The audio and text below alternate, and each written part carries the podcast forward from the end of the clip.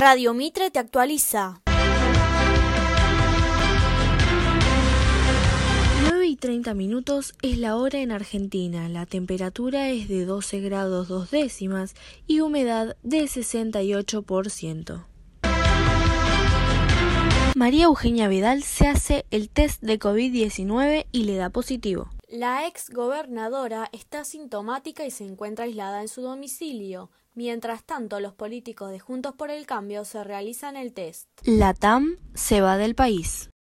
La titular de la línea aérea explicó que la empresa se va de la Argentina por la devaluación, el coronavirus y las peleas con los gremios. El esfuerzo de un padre. Un ciudadano de Santa Clara del Mar caminó 400 kilómetros hasta llegar a la Casa Rosada para pedir justicia por su hijo que murió atropellado. El Senado colombiano vota cambiar la Constitución Nacional. Se aprobó de forma unánime modificar el artículo 34 de la Constitución colombiana para dar cadena perpetua a violadores o asesinos de niños menores de edad.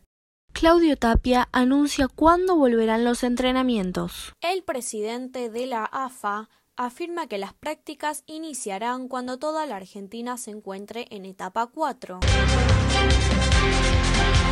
9 y 31 minutos es la hora en Argentina. La temperatura es de 12 grados dos décimas y la humedad de 68%.